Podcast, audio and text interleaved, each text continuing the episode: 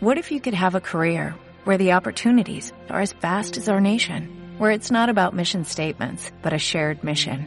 At U.S. Customs and Border Protection, we go beyond to protect more than borders, from ship to shore, air to ground, cities to local communities. CBP agents and officers are keeping people safe.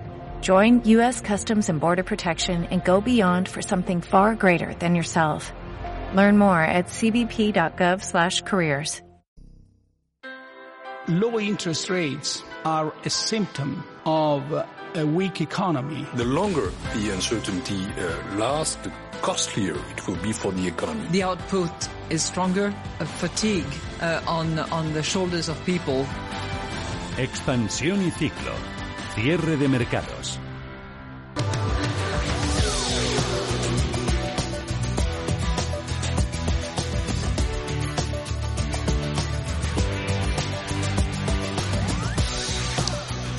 Empezamos expansión y ciclo con la publicación del último dato macroeconómico que se acaba de conocer en Estados Unidos, las ventas de viviendas pendientes correspondientes al mes de mayo. Un dato mucho mejor de lo esperado, una subida del 44,3% frente al 18,9% esperado. Por lo tanto, reactivación del sector inmobiliario en Estados Unidos y que está sentando muy bien a la bolsa de Nueva York. El coronavirus ha generado una crisis de oferta, lo que debería impulsar los precios, pero esta crisis también afecta a la demanda. La destrucción del empleo o el miedo a perderlo, la incertidumbre económica, todo esto contrae el consumo. Lo cierto es que el COVID-19 ha devuelto al IPC a terreno negativo después de cuatro años. La deflación es un fenómeno que asusta y mucho a los economistas que tiene un efecto directo en los consumidores y las empresas. Para los primeros, una caída de los precios en teoría les favorece para gastar a un precio más bajo y ahorrar. Eso sí, deben de tener una capacidad de renta mayor que los precios y muchas veces la deflación también eh, afecta a los salarios. Sin embargo, una bajada de precios provoca que los consumidores pospongan sus compras pensando que los precios van a seguir cayendo y esto tiene resultados eh, nefastos para la actividad económica. Se incrementan las existencias, las empresas reducen la producción y el empleo y eh, se ven abocadas a la quiebra. Sin embargo, hay analistas como Georgina Sierra, directora de inversiones de Solventis, que cree que la inflación volverá a repuntar debido sobre todo a los ingentes estímulos fiscales de los gobiernos. Pensamos que sí, que va a terminar llegando y el por qué ahora sí y antes no está en la política fiscal. Hasta ahora los eh, bancos centrales han aumentado su base monetaria, pero eso no ha llegado a trasladarse a, la economía porque el aumento de base monetaria parece que se quedaba dentro del mercado financiero. ¿no? En el momento que tienes política fiscal, que tú estás dando dinero a, la gente, por ejemplo, Estados Unidos, que se han dado directamente cheques a, los ciudadanos, eso es ah, una política muy distinta a la que se está aplicando hasta ahora y pensamos que por ahí sí que podemos ver que el multiplicador repunta y podríamos ver eh, inflaciones. Well, what it is obvious uh, is that it, in the short run uh, there are uh, quite a few uh, disinflationary uh, forces.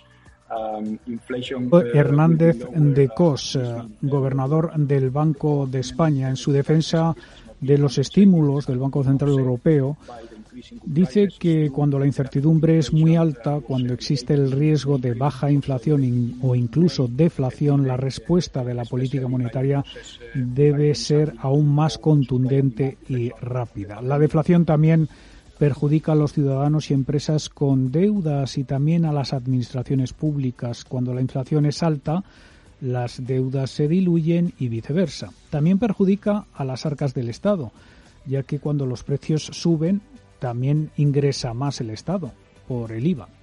Respecto al IPC adelantado que hemos conocido hoy, se moderan en este mes de junio los precios al consumo. Mireya Calderón, buenas tardes. Buenas tardes. Pues el índice sube un 0,5% en junio en relación al mes anterior y eleva seis décimas su tasa interanual hasta el menos 0,3% frente al menos 0,9% de mayo, debido sobre todo al incremento de los carburantes y la electricidad. Con este avance de seis décimas, el IPC interanual rompe una racha de cuatro meses de retrocesos y encadena tres meses en tasas negativas. Por su parte, la variación anual del indicador adelantado del IPCA se sitúa en el menos 0,3 en el mes de junio. Si este dato se confirma, la tasa anual del IPCA aumentaría seis décimas respecto al mes anterior. Luis Garbía es profesor de finanzas en ICADE Business School.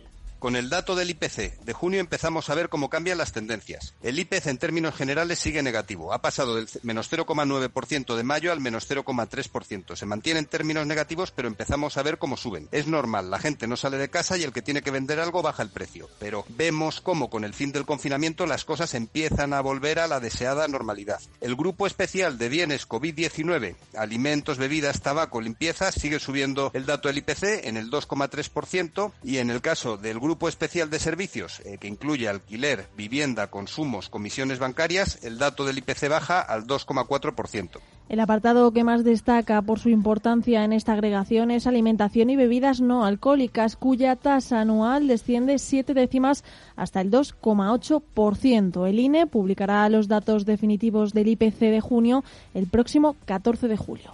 Gracias, Mireya. Y a nivel europeo, los 27 eh, continúan debatiendo esta tarde sobre la reapertura de fronteras de la Unión Europea a partir del miércoles 1 de julio.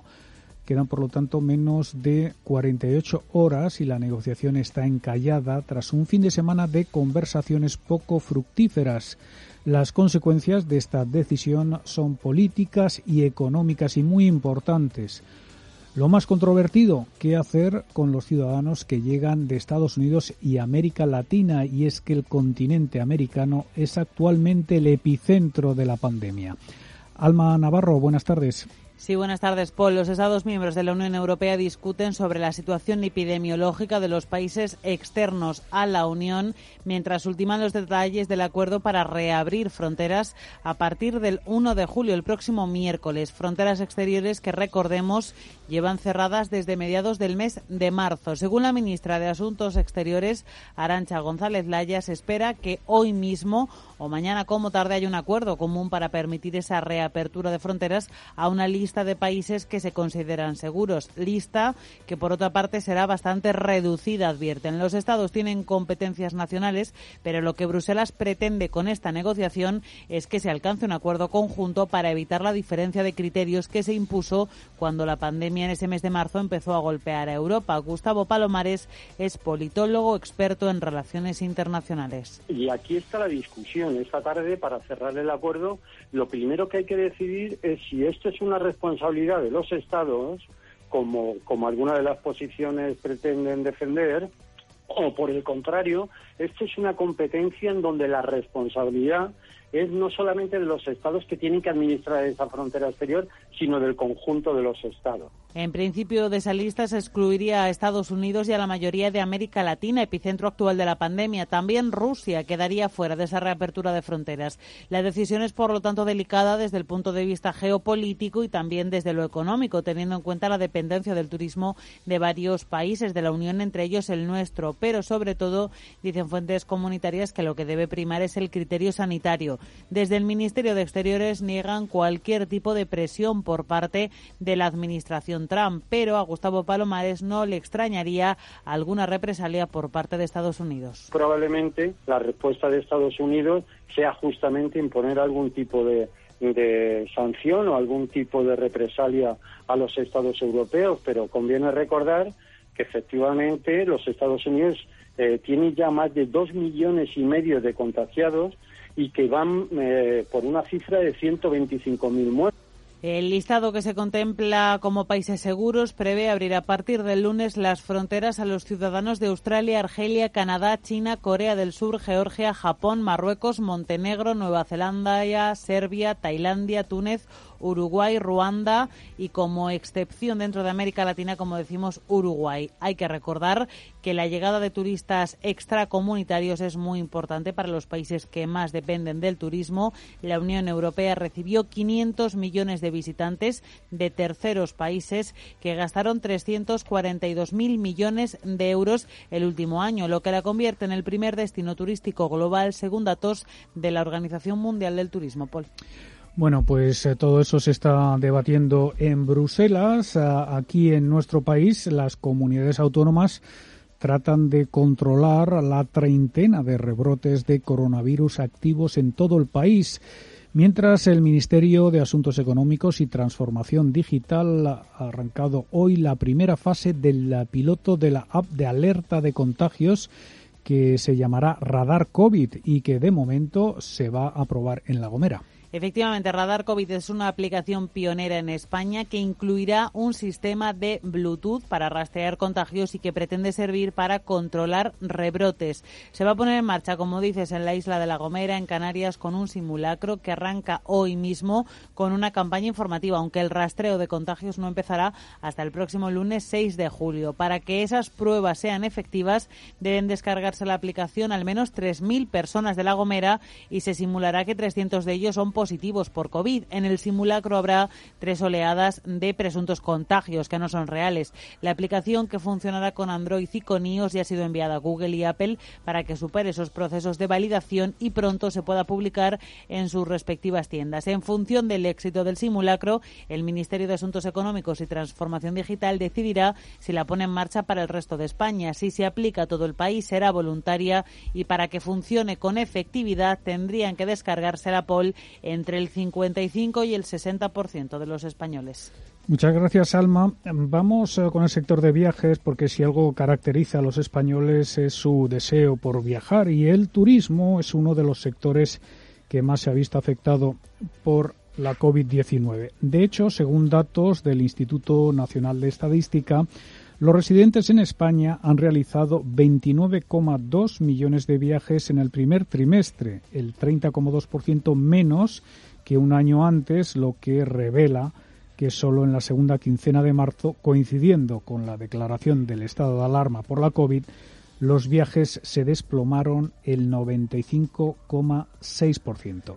Mireya Calderón, buenas tardes. La segunda mitad de marzo los españoles solo han realizado 370.000 viajes frente a los 8,5 millones de desplazamientos realizados un año antes. Una barbaridad si lo comparamos, si es que la crisis del coronavirus le ha afectado mucho al sector. Por meses, en enero este indicador ha retrocedido un 7,3%, en febrero el 10,5% y en marzo el 69,6%. Y por consecuencia, también se ha visto afectado el gasto. Entre enero y marzo, los viajeros nacionales han gastado 6.441 millones de euros, el 22,6% menos que en el primer trimestre de 2019. En cuanto al destino, casi el 90% del total se produjeron en el territorio nacional, mientras que los viajes al extranjero representaron el 10% restante. Los desplazamientos para visitar a familiares o amigos han representado el 41% del total. Los viajes de ocio, recreo y vacaciones un 40,6, bajando un 36,2 y los de negocios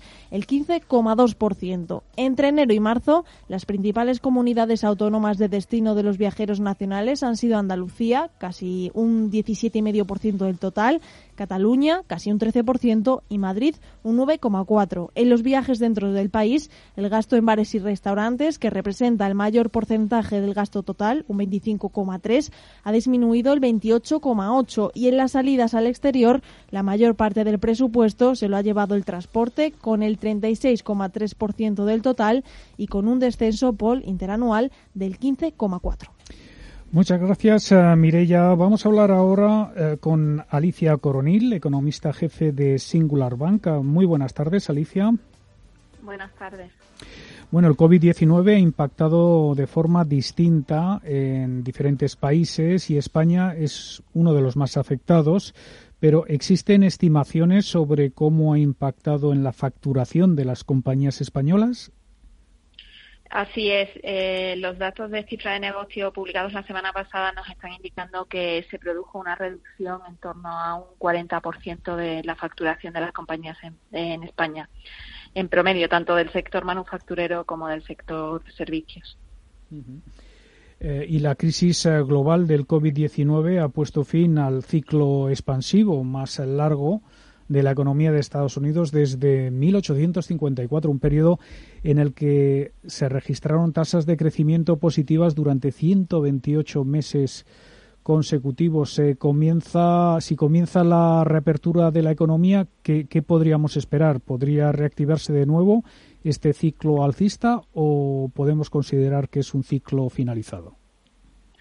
Eh, yo, Personalmente creemos que es un ciclo finalizado, dado que la magnitud de la contracción del PIB que se prevé en todas las economías avanzadas y también en el caso de Estados Unidos, en el escenario menos adverso estaría en torno a un 6,1% y en el peor eh, sobrepasaría el 8%. De ahí que eh, cuando se inicie esa deseable recuperación económica que todos esperamos, pues en realidad tendremos que afrontar un nuevo ciclo económico viendo cómo iniciamos progresivamente esa fase de tocar fondo, recuperación que podrá ser más o menos lenta también no solo determinada por la política económica que se desarrolle, sino también un poco y bastante por cómo es la evolución de la, de la pandemia, ¿no? Si vemos nuevos brotes o no que nos obligan a adoptar nuevas medidas de, confinamiento, que previsiblemente no serán con un gran eh, confinamiento como el que hemos vivido, pero sí a lo mejor tienen nuevamente impacto en sectores eh, que son muy sensibles, como le decía,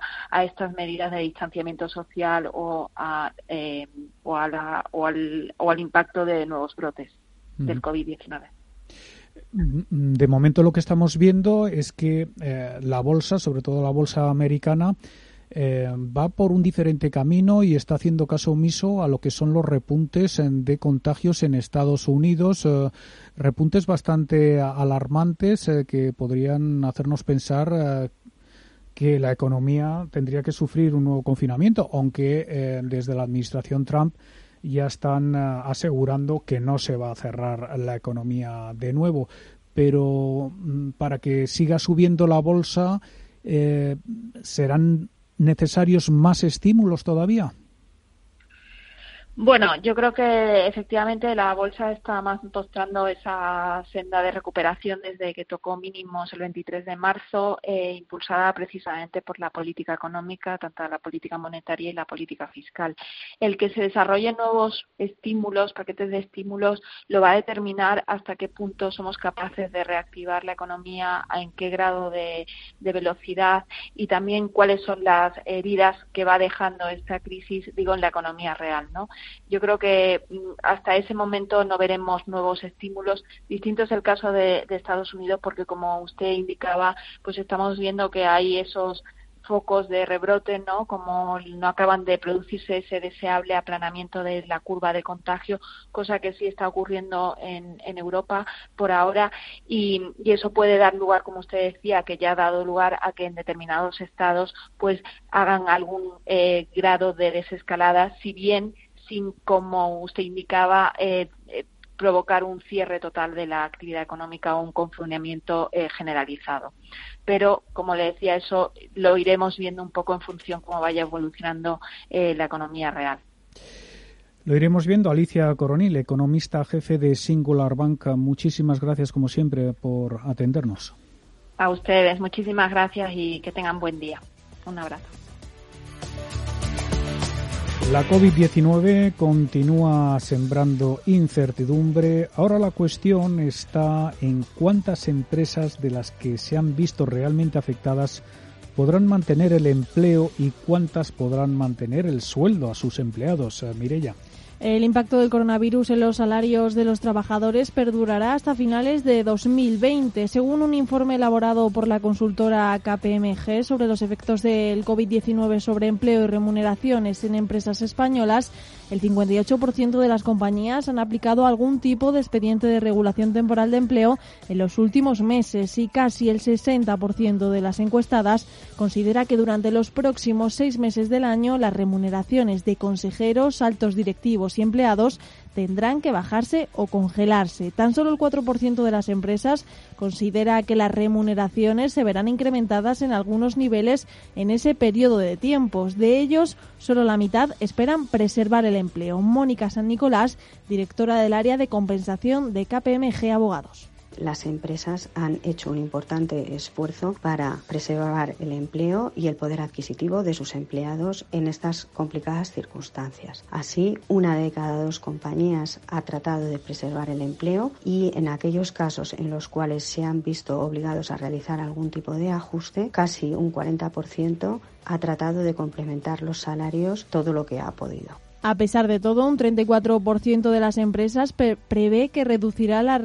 la, retribución variable anual de vengada para 2020 para empleados y consejeros. Al final, un 24% de las encuestadas considera que no se realizará ningún cambio en estos sistemas, ya que prefieren mantenerlos para motivar a sus empleados de cara a la salida de la crisis. Otro 23% cree que se va a retrasar o modificar la consecución de objetivos. En relación al teletrabajo, la pandemia ha sorprendido a las compañías sin una política formal de él, ya que un 68 no tenía una como tal y del 26 que sí la tenía, prácticamente el 60% ha tenido que modificarla porque posiblemente estaba pensada para otras circunstancias.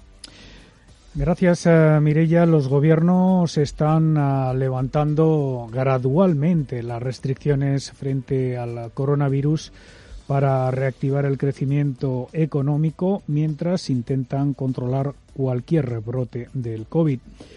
Los contagios se multiplican en gran parte de Estados Unidos. Además, hay nuevos casos en Alemania, Australia. En Brasil, India e Indonesia los casos también se disparan. Las consecuencias económicas de la pandemia van a ser globales. El Banco Mundial prevé que más del 90% de las economías experimenten una recesión este año. Sin embargo, hoy hemos conocido un buen dato en la eurozona. La confianza económica de la región ha registrado en junio una mejoría récord, según refleja el indicador de sentimiento económico elaborado por la Comisión Europea. Se ha situado en 75,7 puntos frente a los 67 0,5 del mes anterior, con lo cual eh, este indicador encadena su segunda subida mensual consecutiva y se sitúa en máximos desde el pasado mes de marzo. La fuerte subida se ha debido a la mejora generalizada entre los distintos sectores económicos, incluyendo industria, servicios, construcción y comercio minorista, así como entre los consumidores. Pues con esta nota positiva ponemos fin a expansión y ciclo.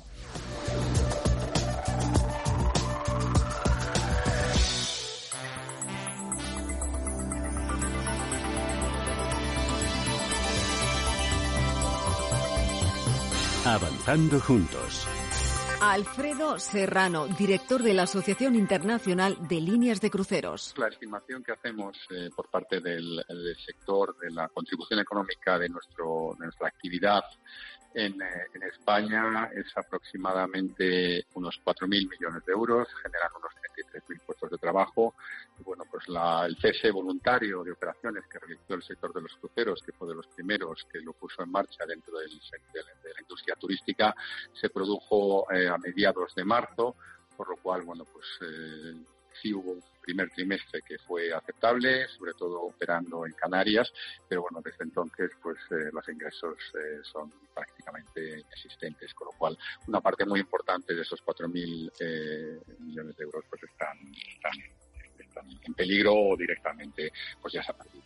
El sector de los cruceros es uno que incluso en los peores momentos, después del 11 de septiembre, la crisis económica, incluso eh, que tuvimos a partir de 2008, siempre ha continuado creciendo. Hay una extraordinaria, una extraordinaria demanda y apetito para hacer cruceros que se está sosteniendo. Vemos, eh, nos indican las compañías que para 2021 en todo el mundo las reservas están por encima de lo que estaban eh, el año pasado por estas fechas, con lo cual entendemos que la demanda está ahí y lo que sí que puede ser es que, bueno, pues ese plan de crecimiento tan ambicioso que había para los próximos años, con más de 100 barcos en cartera de construcción de los astilleros, pues que se que se, que se ralentice pues, eh, pues, pues algo. Pero desde luego no, no, interpretamos que una vez se pueda retomar la, cierta normalidad eh, pre vacuna y por supuesto después de que haya una vacuna se vean afectado las, eh, las bases fundamentales por supuesto, todo el mundo es, está sujeto a la crítica y, desde luego, el sector de los cruceros, como otros,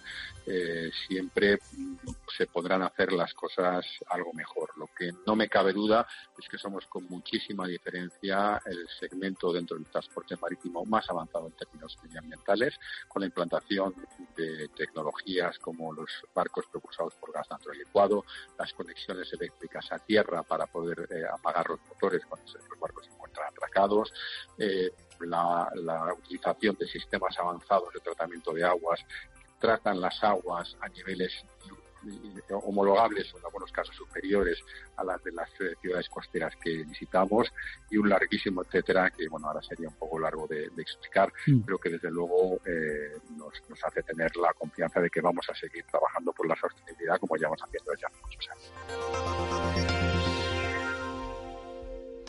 Las 4 y 33 minutos de la tarde enseguida arranca nuestra tertulia económica hoy con Alejandro Macarrón, Carlos Puente y Juan Pablo Calzada. Antes os recuerdo una vez más nuestro teléfono si queréis participar a partir de las 6 de la tarde en nuestro consultorio de fondos de inversión con Luna Sevilla Asesores Patrimoniales. Ellos esperan vuestras llamadas.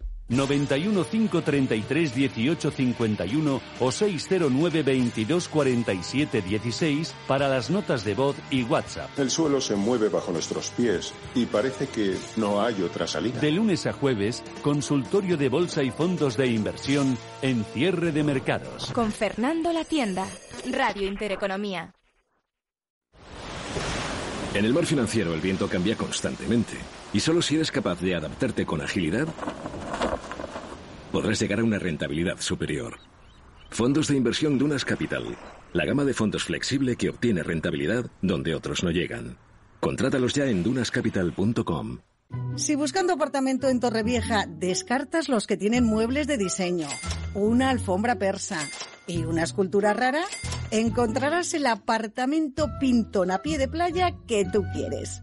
Pues en Más Móvil hacemos lo mismo con tu tarifa de fibra y móvil. Quitamos lo que no te interesa para que pagues solo por lo que necesitas. Llama gratis al 1499. Más Móvil. Ahorra, sin más. Cierra el grifo a las altas comisiones. Pásate a Investme. Invierte en carteras de fondos indexados de bajo coste y obtén la rentabilidad que mereces. Entra en investme.com y descubre tu plan. Investme, tu gestor de inversiones personalizado. Bontobel Asset Management calidad suiza con el objetivo de obtener rendimientos superiores a largo plazo. En Bontobel Asset Management siempre estamos a la vanguardia de las inversiones activas en bonos y acciones. Para más información, entre en nuestra página web bontobel.com barra am. Bontobel Asset Management, su especialista global en fondos de inversión. Gracias. Gracias a ustedes, amigos oyentes, por estar ahí. En la radio y en Internet os escuchamos a algunos, pero en el corazón os sentimos a todos. Y gracias sobre todo en estos momentos tan especiales a nuestros anunciantes. Muchas gracias. Juntos, el camino será más fácil de recorrer. Radio Intereconomía. Comercial arroba intereconomía.com. Gracias. CaixaBank patrocina este espacio. Tipo de análisis, opinión. Lunes 29 de junio y hoy me acompañan Alejandro Macarrón, ingeniero de telecomunicaciones y socio de la consultora Auto Company. Hola Alejandro, ¿qué tal? ¿Cómo estás? Muy buenas tardes. Muy buenas, ¿qué tal estamos? Pues muy bien. hay, expectantes, a ver, a ver, a ver, ¿qué pasa? con, la, con la bolsa, con la economía, con, con, nuestras parejas, la verdad es que tampoco ha cambiado tanto esto. Con nuestros trabajos, Carlos Puente, analista político y económico, muy buenas tardes. Muy buenas tardes. ¿Qué tal está, pues don Carlos? pues yo ya estoy con el aire acondicionado puesto. Porque como, como la economía suba igual que, el, igual que la temperatura, estamos salvados. Oye, en Austria andan un poco ahí preocupados, ¿eh? un foco ahí, un eh, rebrote que han tenido por ahí. Sí, bueno, pero es que son, son casos muy, muy puntuales, porque eh, Austria ha sufrido un pequeño impacto y, y además eh, ahora tienen casi el mismo color que nosotros. Y Juan Pablo Calzada, empresario, asesor financiero, muy buenas tardes. Juan Pablo, ¿cómo estáis? Muy buenas tardes, muy bien. Bueno, no os voy a preguntar qué habéis hecho ese, el fin de semana, ¿eh? no voy a ser tan inoportuno, cada uno que haga lo que quiera. Empezamos semana, eh, no sé si os ha dado tiempo ya a, mm, a leeros, eh, es que tengo por aquí algunos de los titulares que le está sacando la vanguardia a la entrevista que le ha realizado a Pedro Sánchez. Es la primera entrevista que concede el presidente del gobierno tras la finalización del estado de alarma. Y nada, es que me estoy quedando con algunos eh, titulares que, si queréis, comentáis. Eh, el gobierno está más fuerte, lo han querido derrocar y han fracasado. Eso mismo digo yo, Alejandro. Qué, obsesión con la fuerza, vamos, salimos bueno, más fuertes. ya lo han querido derrocar. Lo han querido derrocar. derrocar, de frase. ¿Qué tontería es esa? O sea, las oposiciones en, en democracia eh, constantemente critican a los gobiernos, a veces más, otras menos, ¿no? Pero, pero derrocar equivale a una acción eh, ilegal, posiblemente subversiva, ¿no? Derrocar es, suena a golpe de Estado. Sí, sí, sí, sí, sí, eh, y otro temita que también, si queréis, sacamos. El sistema impositivo va a mejorar hacia, hacia la justicia fiscal.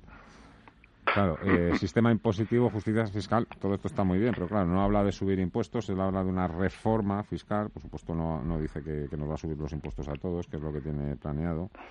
Y luego, claro, colando la palabra justicia, pues parece un poco como que, ya se arregla todo, ¿no? Como que, está todo tan mal, tan mal, que, va a venir el justiciero y lo va, y lo va a solucionar. Pero bueno, en fin. Es que parece, parece el capitán... Es que ya digo, estoy leyendo por primera vez, ¿eh? Ahora un poco los flashes, no, no me lo había leído de arriba abajo. Carlos querías comentar. Sí, bueno, que es que eh, cada vez que habla el señor presidente eh, es como una novela donde él escribe el principio y el final. Y entonces él aparece como el capitán trueno salvando al mundo mundial. Y claro, este señor no sabe de qué va la democracia. O sea, es que su problema es la obsesión. Y la obsesión en política no existe. O sea, eh, hay, tiene que haber un entendimiento, un coloquio, un diálogo. Y, puede haber acuerdos y desacuerdos.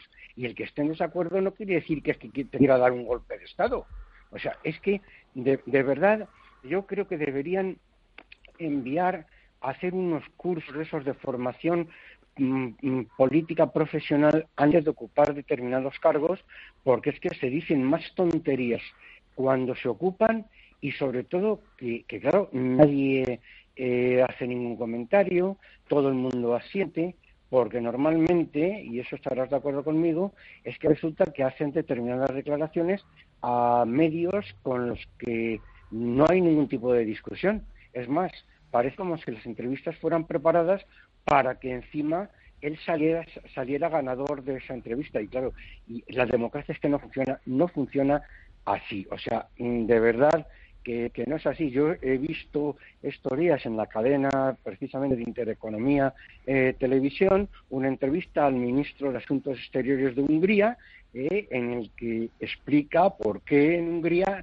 no ha habido ni tantos problemas sanitarios ni tantos problemas económicos.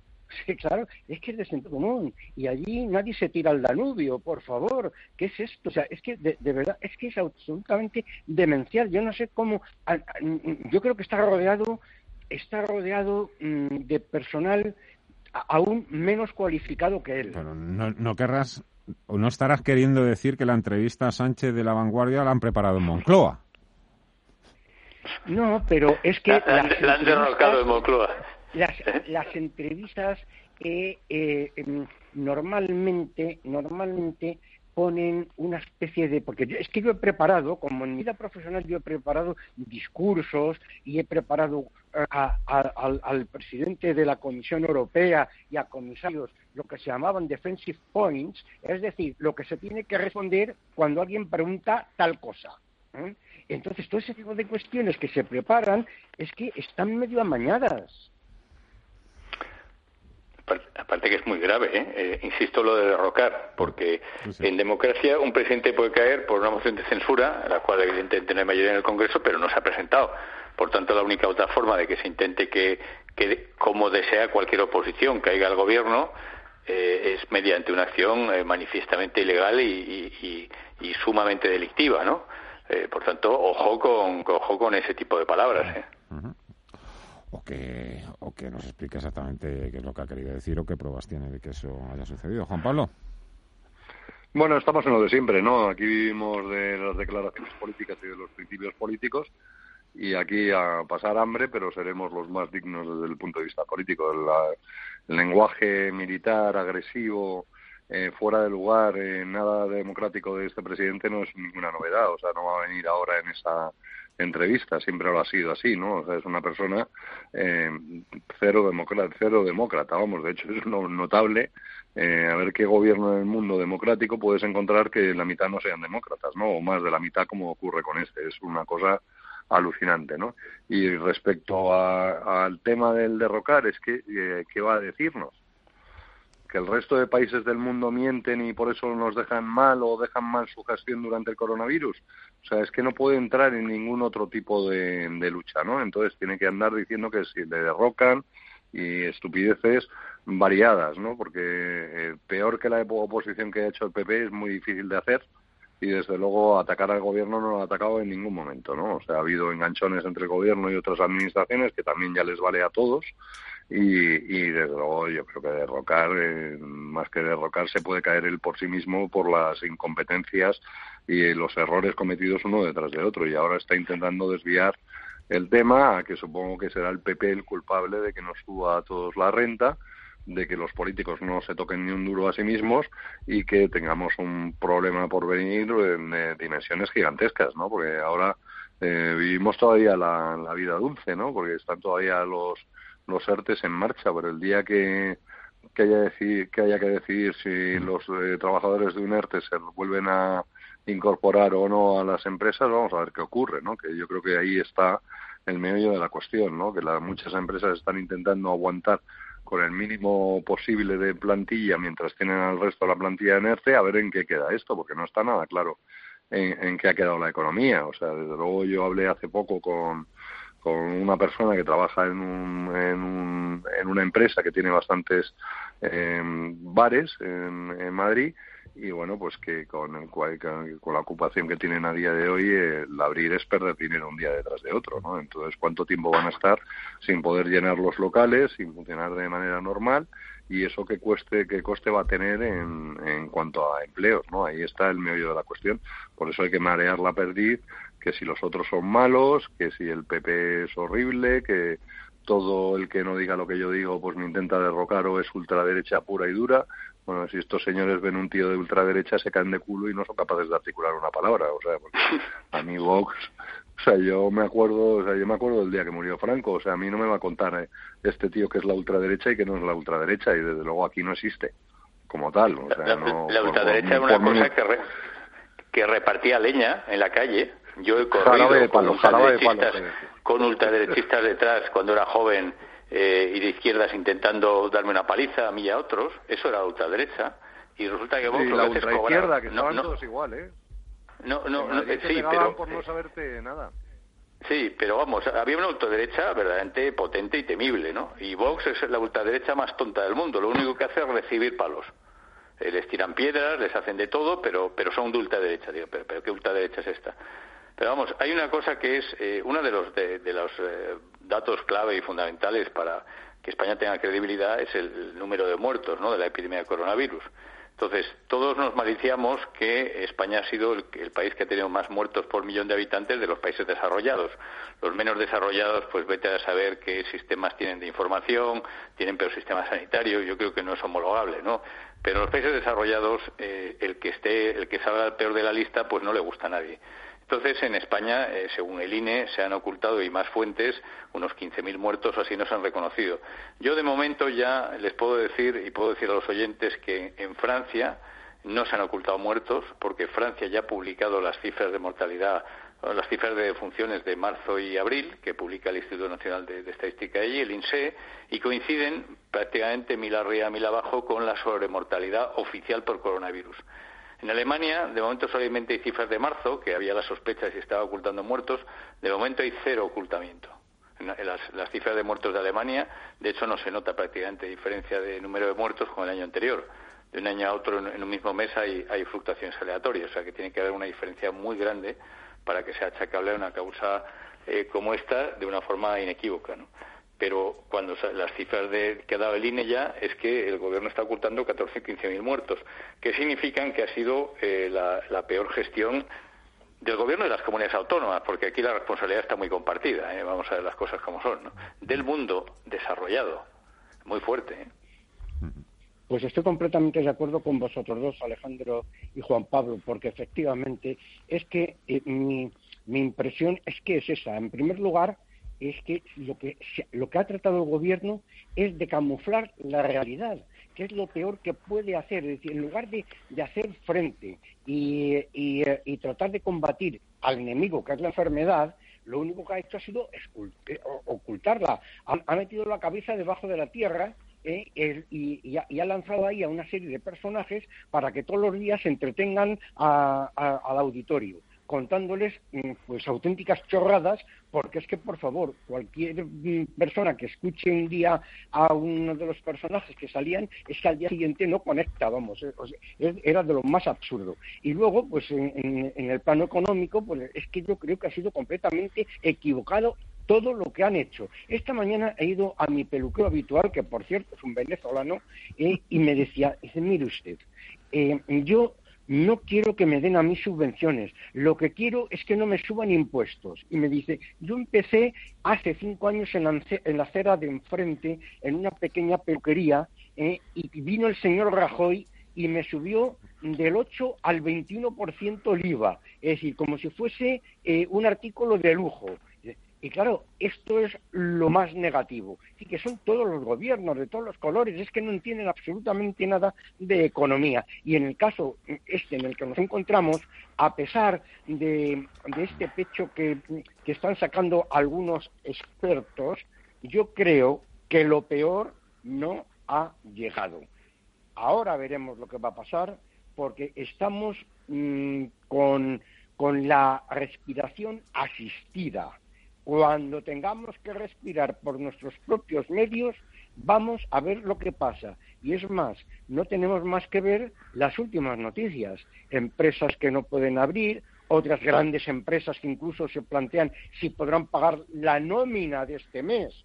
Una gran empresa de Sevilla que acaba de hacerlo público eh, eh, eh, en el día de hoy, además de los noventa y tantos mil millones de pérdidas, eh, todo este tipo de cuestiones, pero por favor, además de una cosa que quieren ocultar por todos los medios. Va a haber bajada, bajada de pensiones y bajada también de eh, salarios. Por lo tanto, esto que está por venir, vamos a ver en primer lugar cómo se va a pagar la paga extra de julio.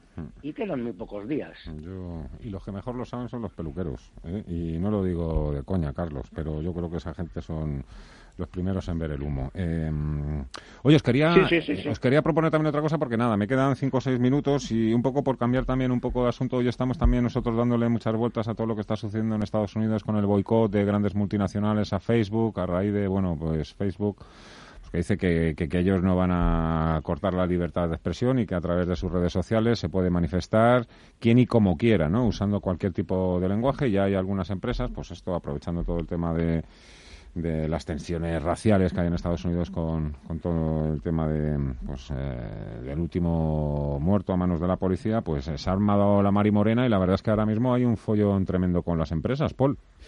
Pues sí, el boicot contra Facebook, a la que acusan de ser demasiado laxa con el discurso del odio en su plataforma, se amplía contra todas las redes sociales. Coca-Cola, Unilever, Hershey, Verizon, Levis Strauss, son algunas de las grandes marcas eh, que han suspendido sus anuncios en eh, redes eh, sociales.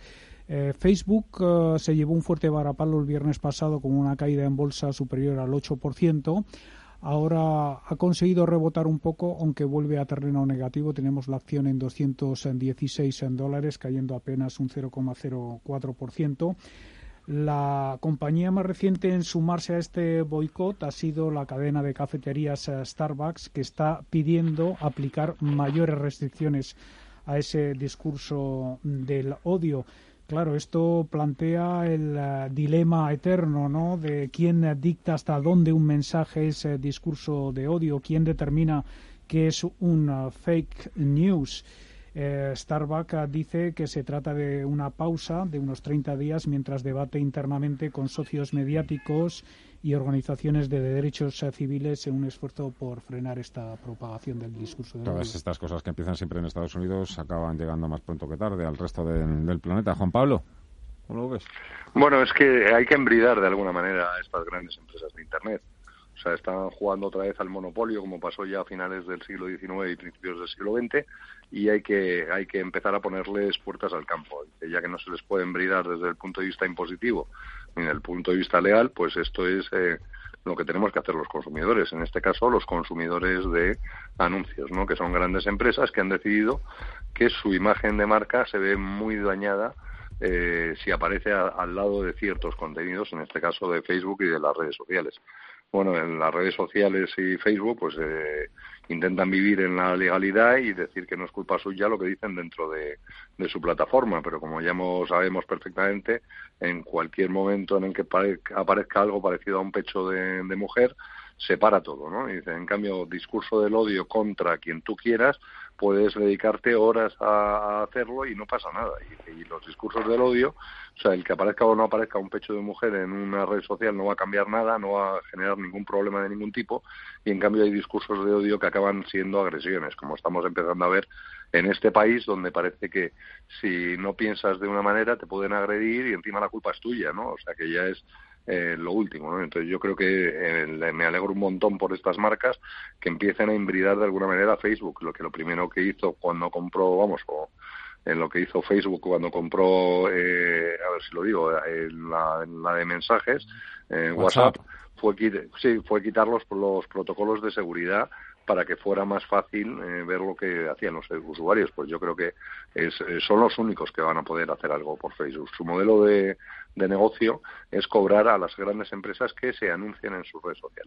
Ellos son los únicos que pueden hacer que cambie el comportamiento de Facebook y yo me alegro un montón y, más que tenemos por venir porque realmente eh, el mundo de Internet sí muy innovador pero también eh, francamente antiético eh, y, demás. O sea, jamás han pensado que tengan que pagarle impuestos a nadie, jamás han pensado que es negativo para los consumidores ser monopolistas en, sus distintos nichos. Ahí ha llegado el momento en que son empresas muy grandes que están influenciando mucho en el mundo e incluso cambiando elecciones o permitiendo que con sus datos se cambien los resultados electorales de democracias, bueno, pues hay que ha llegado el momento de ir a por ellas, ¿no? Y ponerlas en su sitio, que es un servicio de valor añadido grandísimo el que el que aportan a los usuarios, pero no a cualquier precio. No se puede seguir permitiendo que, sigan haciendo este tipo de cosas de ninguna de las maneras. Y yo creo que ha llegado el momento de que, de que se les intente meter en vereda. Que otra cosa es que se pueda, ¿eh? porque realmente son las empresas que más dinero están ganando de la historia de la humanidad y a lo mejor el, el, empeño conjunto de los demás no es suficiente para tomar su dinero. Yo le voy a decir una cosa, yo conozco una empresa que estaba en un parque de innovación donde yo trabajaba que hablaba de la navegación en Internet por, de los menores, que hacía unas jornadas anuales y ahí estaban los de Facebook y los de Google los primeros para decir que cualquier cosa que dijeran en contra de las, las redes sociales las amenazaban allí directamente con un juicio. O sea, y estos señores lo único que decían es que los menores no pueden eh, eh, pues visitar cualquier sitio en Internet, ni de, ni de pornografía, ni de violencia, ni de muchas otras cosas. Pero los primeros que estaban ahí eran los abogados de las redes sociales para que no les coartaran en hacer lo que les dé la gana. ¿no? Entonces, bueno, yo creo que hay que eh, meterles en la legalidad pues empujando un poquito cada uno, ¿no? Estados Unidos lo ha hecho con el tema impositivo, Europa lo está haciendo también un poquito con el tema impositivo y vamos a empezar a, vigilar los contenidos. Si yo no puedo ir insultando por la calle a la gente, que es una cosa súper razonable y amenazando, aunque no pegue, pero amenazar, ¿por qué lo puede hacer nadie a través de una red social? Es, es intolerable, ¿no? Alejandro, ¿tú qué dedicas a la comunicación? a mí me da mucho miedo el concepto de delito de odio porque la esencia de la libertad de expresión es decir cosas molestas para otro, ¿no? Para hacer la pelota al Führer se le puede hacer, a Stalin se le puede hacer, a Mao Zedong se le puede hacer. O sea, decir cosas favorables de otros mm, toda la vida ha estado permitido. Insisto, la esencia de la libertad de expresión es decir cosas que pueden ser molestas. ¿Quién dice que eso es odio, que eso es incitación al odio? claramente, si alguien dice hay que apedrear a no sé quién, eso es una incitación al delito, ¿no? O hay que hacer no sé quién contra no sé cuánto, totalmente de acuerdo, pero otro tipo de cosas, yo puedo decir que a mí no me gusta no sé qué estilo de vida, porque creo que es malo para la sociedad, o, y, y por qué eso es un delito de odio.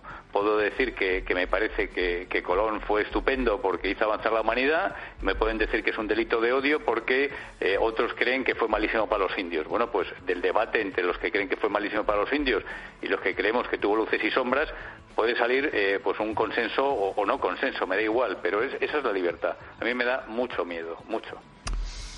Es está, está la libertad en juego, ese es el problema de la sociedad en la que estamos viviendo, que es muy lamentable.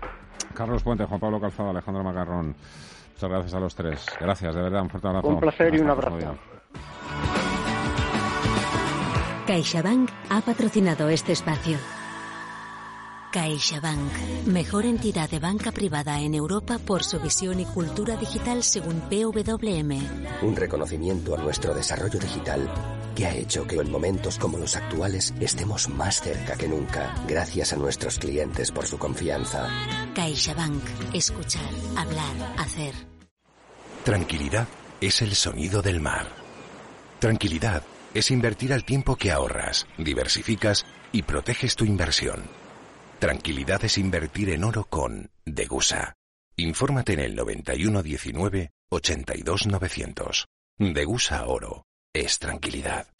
Metagestión le ofrece una amplia gama de fondos de inversión. Invierta en renta variable Iberia, Fondo Metavalor, renta variable internacional, Metavalor Internacional, Metamérica, Metafinanzas y Metavalor Dividendo. Renta fija mixta a través de Metavalor Global y en nuestro nuevo fondo de renta fija Ever Metavalor High Yield. Llámenos al teléfono 91 781 68 80 o suscriba los fondos a través de metagestión.com. Metagestión más de 30 años aportando valor.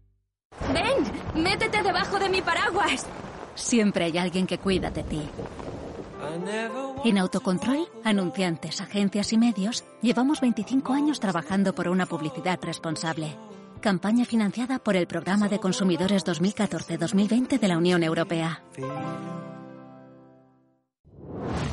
Potencia sus inversiones con los nuevos Turbo 24 el primer turbo cotizado 24 horas de lunes a viernes creado por IG. Elija su apalancamiento, gestione su riesgo y opere sin comisiones. Todo en las premiadas apps y plataforma de IG. Opere Turbo 24 con IG, un proveedor líder del trading online. Busque IG Turbo 24 para saber más. Los Turbo Warrants son instrumentos financieros complejos y su capital está en riesgo. Puede sufrir pérdidas rápidamente. Oye, busca el te lo mereces. Cada sábado, en Rienda Suelta, te contamos todo lo que se cuece en el panorama ecuestre. Deporte, actualidad, ocio, cultura, tradición, salud y mucho más. De 2 a 3 de la tarde, todos los sábados, en Radio Intereconomía, galopamos en las ondas con Rienda Suelta.